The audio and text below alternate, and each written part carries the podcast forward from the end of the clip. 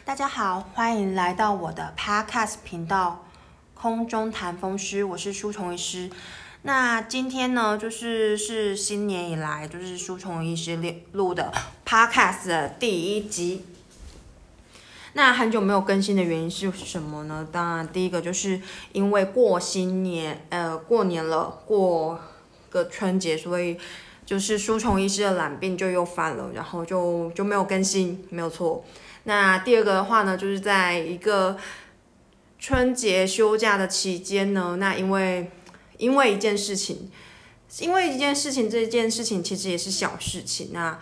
呃，舒虫医生的妈妈在看 YouTube，然后呢，她在看他们那时候那年代明星的一个访谈，那就就是讲到于天，他就看到于天跟。的一个访谈节目，然后说到说，哎，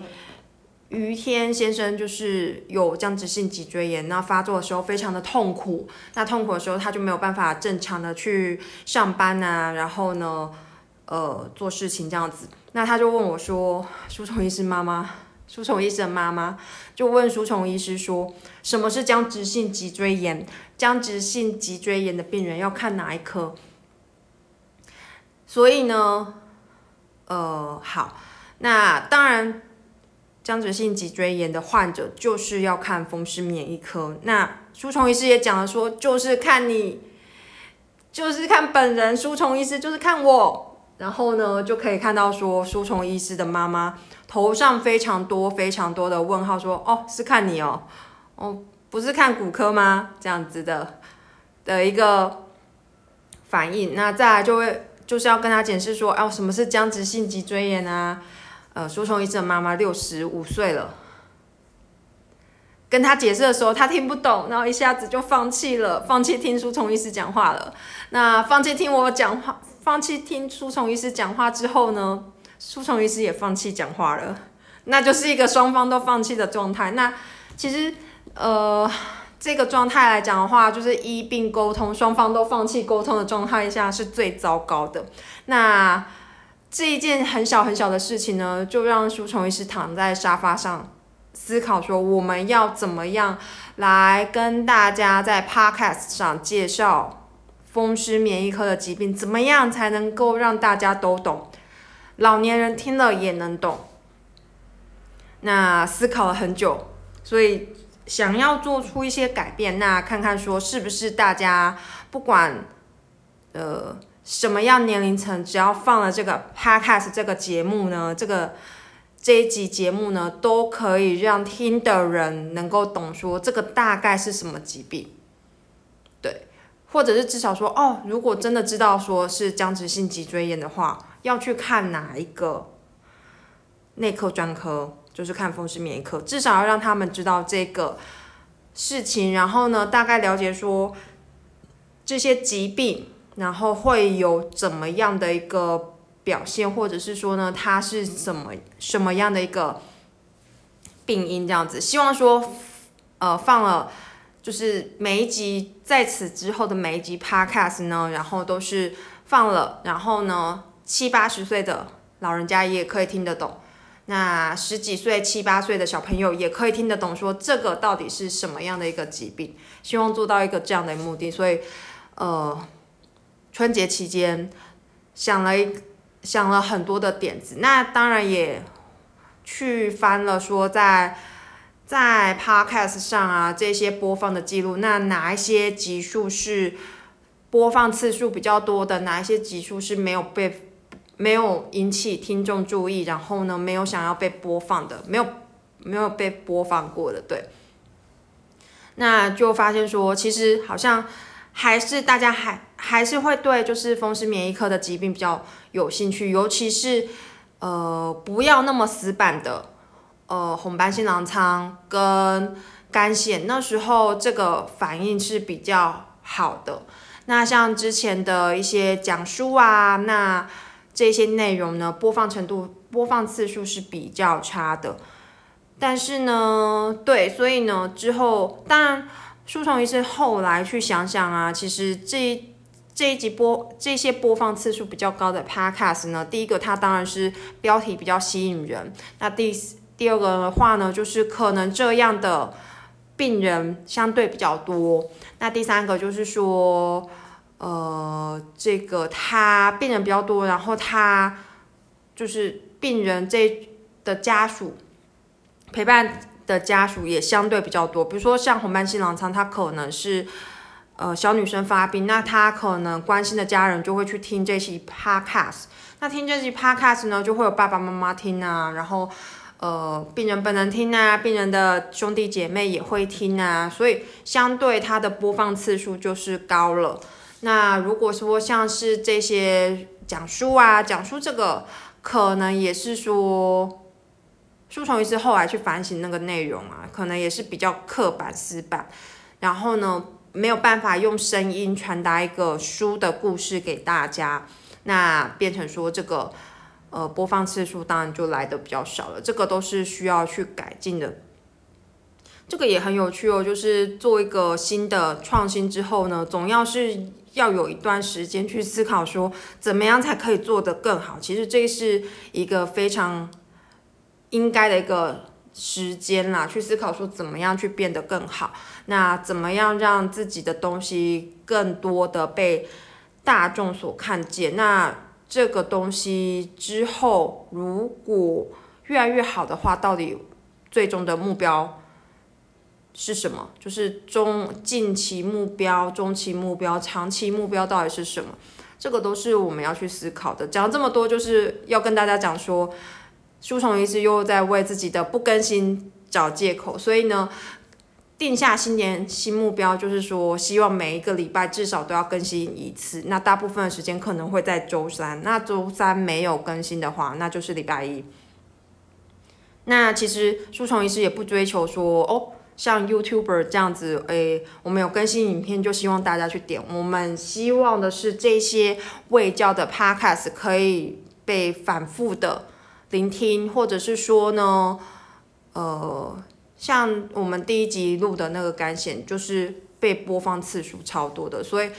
诶，最多的不能说超多，最多的那代表说，其实有非常多的人需要听这样的一个未教的 podcast。那对，就是这样子。所以呢，我们这个频道这个节目的目标应该是，呃，争取，争取在。医病卫教中的 podcast 中更新数目最多，然后呢最容易被听懂，目前应该是这样的一个目标。好，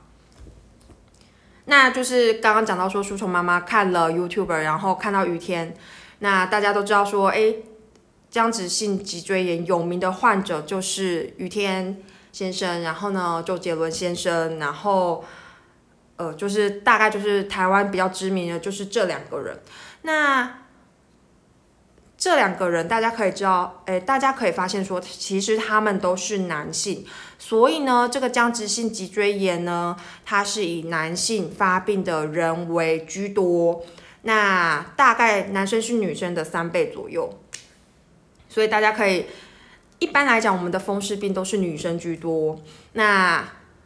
僵直性脊椎炎在我们这群风湿病当中呢，是以男生为居多，那是相反过来的。好，那再来的话呢，呃，虽然说是男性的患者比例比较高，大概是三比一，男比女三比一左右。但是呢，如果女生患了僵直性脊椎炎的话呢，基本上她的病情会来的比男性要来的严重，那可能需要更多的药物。可能就是要用到生物制剂的可能性也比较高，这个是有研究数据的。好，那所以呢，一般来讲就是这样子。那这个僵直性脊椎炎呢，它有一个特殊的基因叫 HLA-B 二十七。那其实大家就是记住这个基因就可以了。那其他当然有很多很多的基因跟僵直性脊椎炎有相关，但是呢，在目前上我们临床上最需要，或者是说跟健保用药有关的，就是 HLA-B 二十七基因。那有这个基因的人呢？不是所有有基因的人都会犯病，都会发僵直性脊椎炎。但是呢，有 HLA-B 二十七的人呢，比没有的人产生僵直性脊椎炎的几率是要来得高的。那台湾呢？台湾有这个 HLA-B 二十七基因型的人，大概有百分之五左右。那百分之五呢？是不是百分之五的这些哦？全台湾有百分之五的人有这个基因型，那所有人都会发病吗？并不是，就是还是有其他的危险因子、危险因素的人才容易得到僵直性脊椎炎。所以呢，大家记住这个基因型，这个不管在健保申请生物制制剂上面呢，或者是担心说，呃，自己。有这个基因会不会就犯病，或者是说自己已经是有这个基因，而且又是僵直性脊椎炎的病人，那我的小孩会不会发病？那这个是一个非常常见的一个问题哦。我们今天就这个 HLA-B 二十七的话呢，我们要来好好讲一讲，说它到底到底是到底要怎么样去评估说。这个很容易被问，就是很容易被问说，哦，医生，我这个 H，呃，我这个基因是阳性的，那我的小孩也会被我，也会遗传到我这个基因吗？或者是说，我的小孩什么时候要来检查呢？在这一集 Podcast 当中，我们要做一个完整的介绍。那当然就是对这一集就大概只讲这个，如果讲完的话，就会讲别的。好，那我们刚刚提到了，全台湾有百分之五的人有。HLA-B 二十七的基因，那并不是所有有基因的人都会发病，还是会有其他的危险因子才会发病。好，那第二个，如果你是 HLA-B 二十七阳性的病人呢，又是呃，如果你是 HLA-B 二十七阳性的病人，而且有僵直性脊椎炎的话呢，那我们已经确定说你这个基因阳性，然后你又得了僵直性脊椎炎，那什么时候应该要帮小朋友做检查呢？书虫医师的建议是，这个倒没有一个很好的 clinical 呃，没有一个很好的临床实验，没有一个很好的 clinical trial，但是呢，我们我们依临床经验来讲，我们不建议，我们不建议说。诶，病人的所有的小朋友都带来验这个基因型，为什么呢？因为这个基因型呢，就是有一半的机会会从有一半的机会会从爸爸那边来，有一半的机会会从妈妈那边来，小朋友只会拿到一只。这有一种就是，比如说，呃，好，就等于说这个小朋友会从爸爸那边抽到一支签，跟妈妈那边抽到一支签。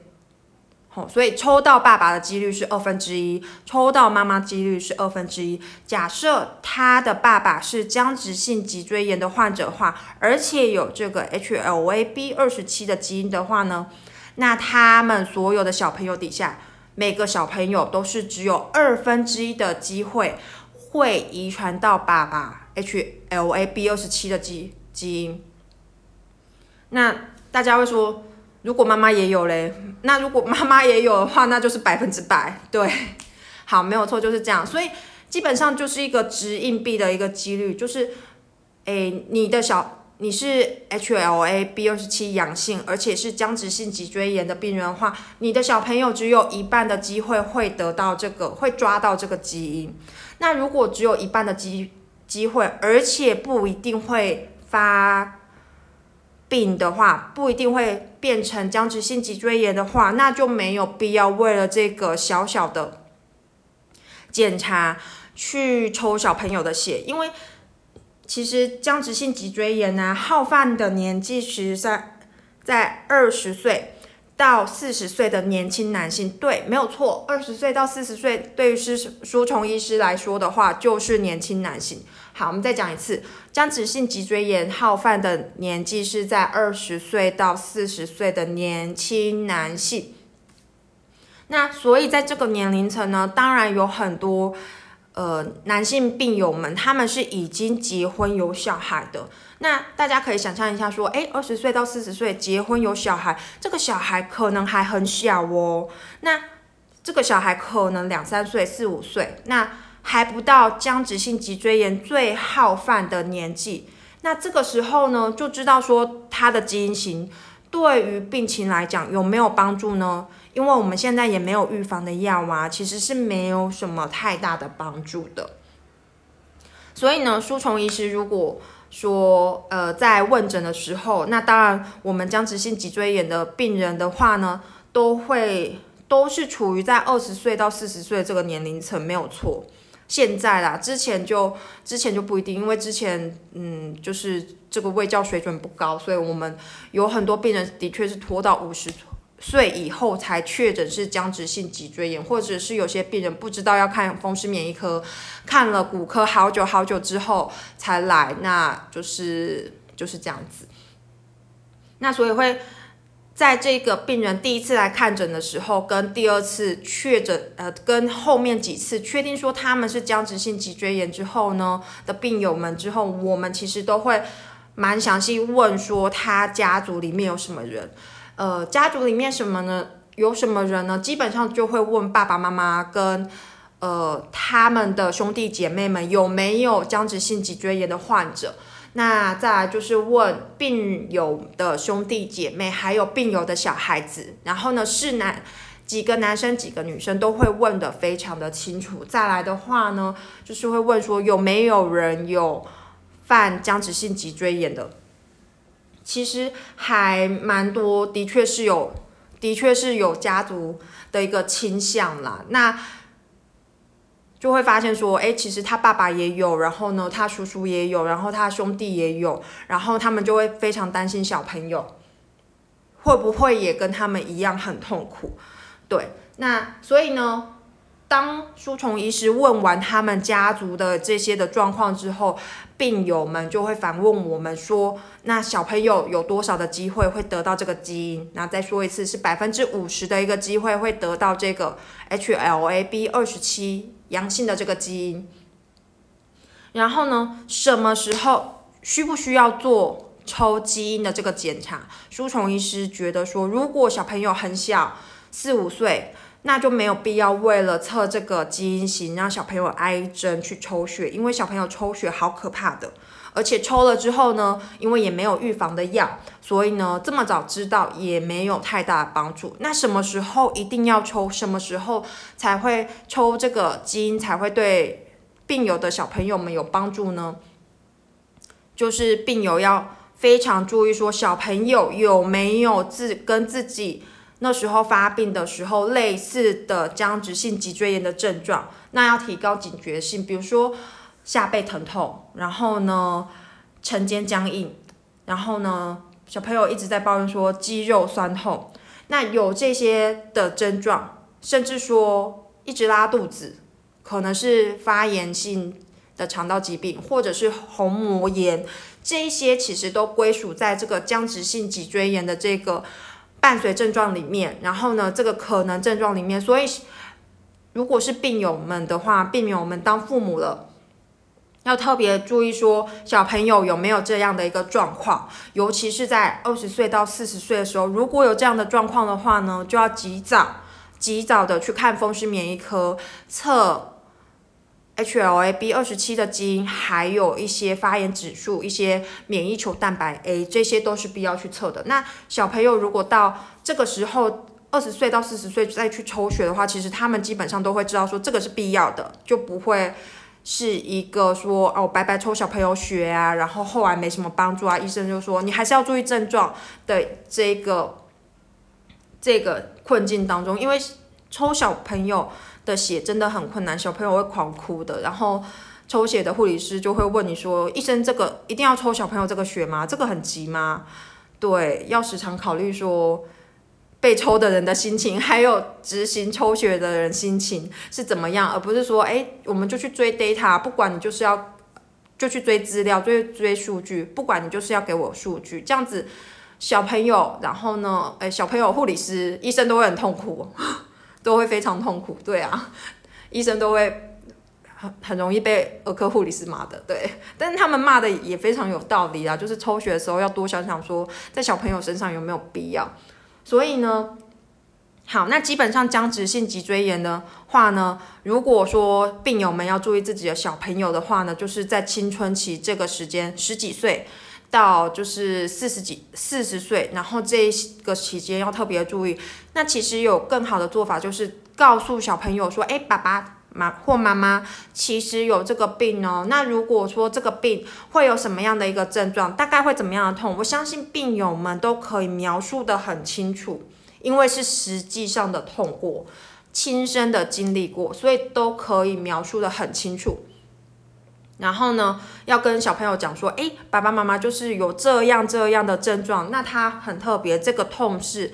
痛是会痛醒你，然后呢，僵硬是早上很僵硬，然后呢，虹膜炎是怎么样的一个状态？跟小朋友讲清楚的话呢，那让小朋友提早有自己有警觉，那提早有警觉的话呢？如果有症状，就可以及早去看风湿免疫科的医生，及早治疗。这个我觉得才是一个真正对于僵直性脊椎炎完美完整的一个家庭的卫教哦，而不是说，哎，你抽血，然后呢，你阳性你就是，然后你阴性你就不是，你就绝对可能不是啊，你就绝对不可能是。这个其实太过武断。我们风湿科的疾病的话呢，基本上不会用抽血去定生死。跟其他科很不一样，舒抽医师已经讲过好多遍喽。跟糖尿病不一样，糖尿病就是切 HbA1c 大于六就是糖尿病，之前是七啦，之后又是六点五，后来到六的话，舒虫医师真的是蛮严苛，觉得蛮真的是蛮严苛的。那当然这这些都是有数据，但是风湿科的疾病就是不像。糖尿病、高血压切的这么完美的数字，就是切的一刀两断，或者是跟癌症一一样，你切片下去有癌细胞就是癌，没有就是没有。哦，我们风湿科的疾病不这么武断。那什么时候？当然就是，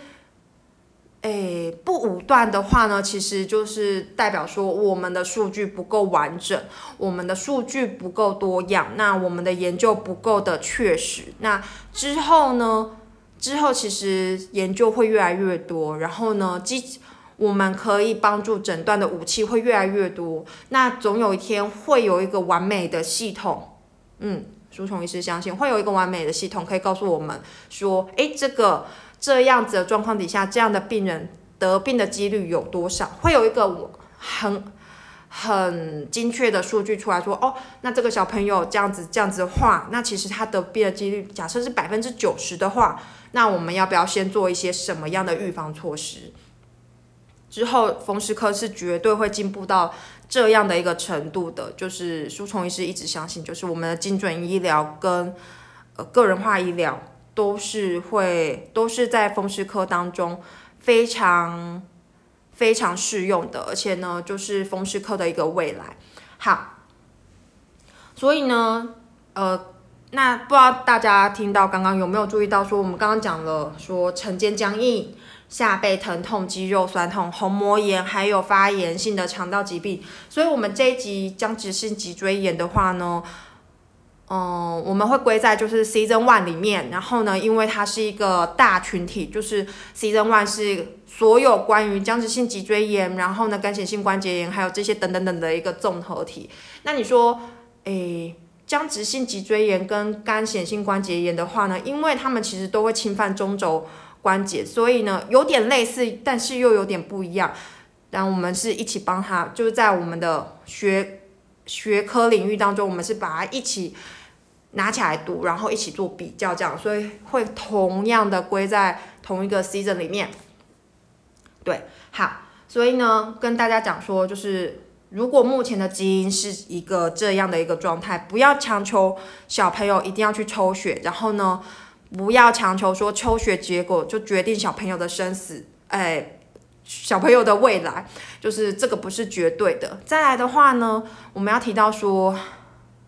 因为有一些僵直性脊椎炎的病友之前生病很痛苦，痛起来很痛，所以呢。这个病又有百分之五十的几率会把基因传下去。注意，不是百分之五十的发病几率，是百分之五十的基因传下去给自己的小朋友们。所以有些病友就会跟书虫医师说，他不要结婚，他也不要生小孩。对，那舒虫医师觉得说，如果说完整的家庭卫教做好之后，也大可不必这么的。这么的决裂啊，武断说我就不要结婚，我就不要生小孩。其实因为现在有很多样的治疗，我们就及早诊断，及早治疗。那其实病友的小孩朋友们绝对不会像病友们痛的那么厉害，或者是那么辛苦，因为现在都有很多的药物。所以呢，觉得舒虫医师觉得说，僵直性脊椎炎的病友们也不必为了说。这件事情而不结婚、不生小孩，剥夺自己一个可能有的未来，我书虫医师觉得不必要。那如果说，对呀，那再来话呢？有人就会问说，好，医生说有药可以治疗，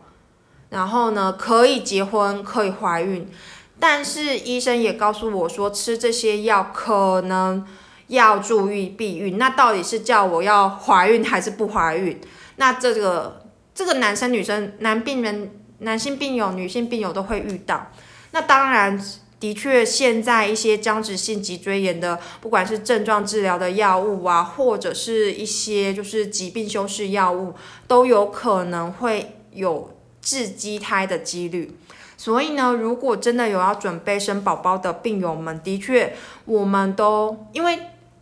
我们再重复一遍，僵直性脊椎炎的病人是二十岁到四十岁的年轻男性。那呃，这个年龄层就有很多人要结婚、怀孕、生小孩、生生宝宝啊。然后男生比较多嘛，女生也是有啊。那好，那这些药物都可能会影响怀孕的这个问题，或者是对宝宝有一些影响。那我们要怎么办呢？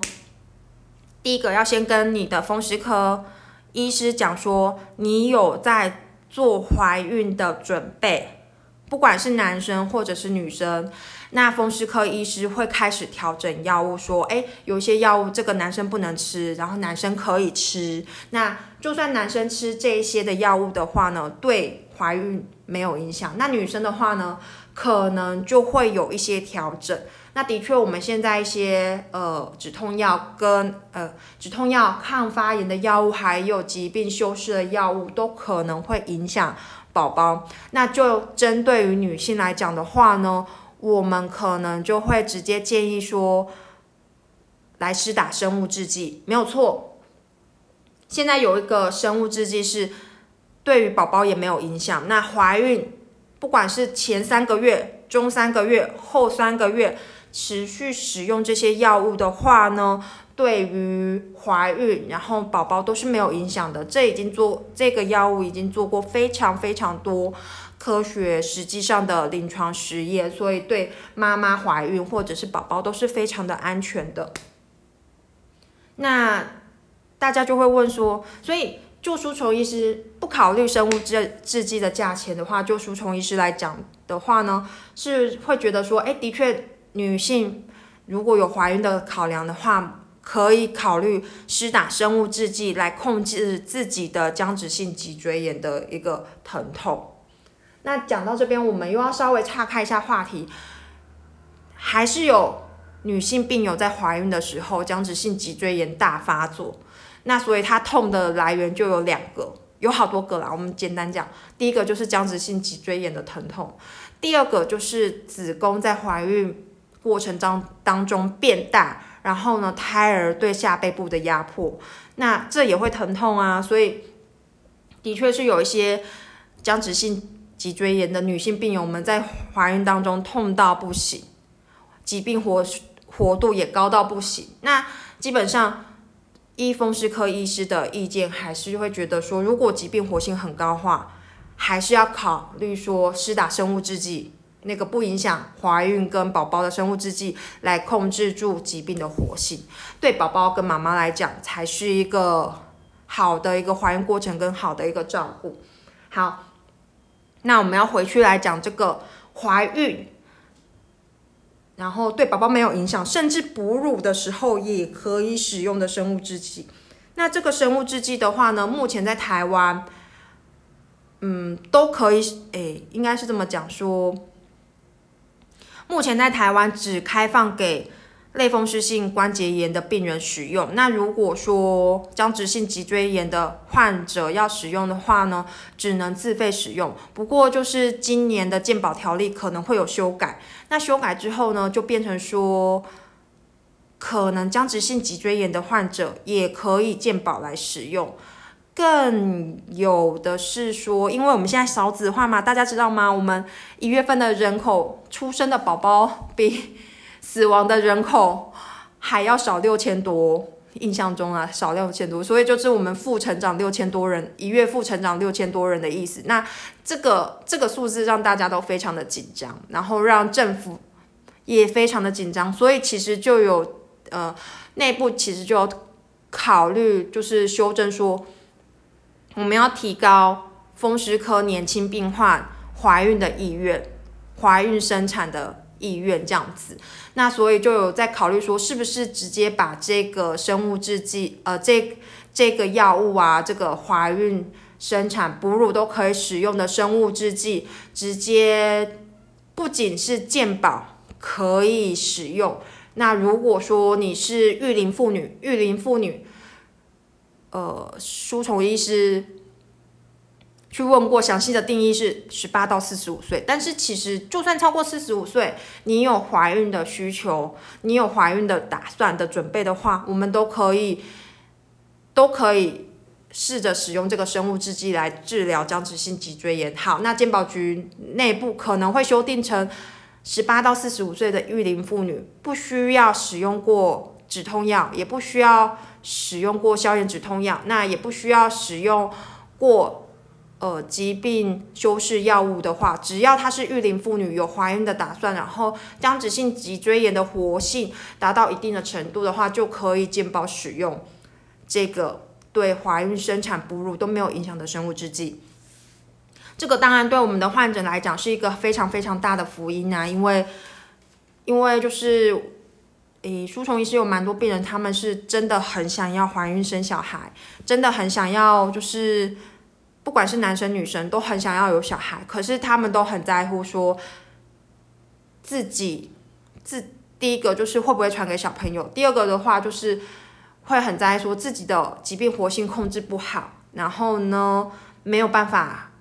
就是好好度过这个怀孕生产的过程，而且不是怀孕生产就完了，你还要照顾小朋友。那如果一边照顾小朋友一边病又犯的话，那简直是一个头两个大，就不知道该怎么办。所以大家都会非常担心这个。那如果如果这个条款过了之后呢，至少让大家就是一边可以疾控制疾病的活性，另外来讲的话呢，又不会担心影响到小朋友。那。其实，那第三个就是可以尽早使用生物制剂，是有这样的一个好处。但是什么时候会过呢？呃，大概是最早可能是六七月。所以呢，因为我们健保也是跟防疫一样滚动式修正，他们不会说国外马上建议什么我们就马上跟进。我们跟国外的用药的指引的话，还是会有一段的时间差。所以呢，请国外的病友们千万不要说。回来跟台湾的风湿科医师讲说，哎，国外都怎样？台湾怎么没有什么？台湾怎么没有这个？然后或者是国外这个药都是怎么样的？那台湾怎么没有？因为我们就是有落差呀，对呀。那这些其实国外现行的用药的状况啊，或者或者是指引啊，其实台湾的医生都非常的清楚。但是台湾的医师还是要根据健保规范去用药，所以不是台湾医师不用，而是不能用。对，是被绑住了不能用。那当然，如果说大家要跟国外一模一样的话呢，就是只能自费了。目前的解决方法当然就是这样子。好，那今天呢，僵直性脊椎炎的部分，我们简单介绍说，男生比较多，男女比是三比一，然后呢。他好发的年纪是二十岁到四十岁的年轻男性。第三个，他有一些伴随症状，他主要症状是晨间僵硬、下背疼痛，然后呢可能有虹膜炎，可能会并发发炎性的肠道疾病。那第四个，在僵直性脊椎炎当中，HLA B 二十七很重要，很重要，但是如果病友们有小孩的话，不一定要强迫小朋友去抽血，因为抽只有百分之五十的几率会得到这个基因，而且不是得到这个基因就会发病。所以呢，还是建议大家对自己的症状有记好，然后呢，对小朋友好好的喂教，让小朋友有所警觉。如果有症状的话，我们及早诊断，及早治疗。然后再来的话呢，就是要告诉大家说，其实现在是有生物制剂，不会影响怀孕，然后生产、哺乳。那如果大家有这样的考量的话，请你跟你的风湿科主治医师讨论说，是不是要使用这样的药物来准备怀孕、生产、哺乳。好，那我们今天这一集 podcast 就录到这边，我是舒虫医师，大家拜拜。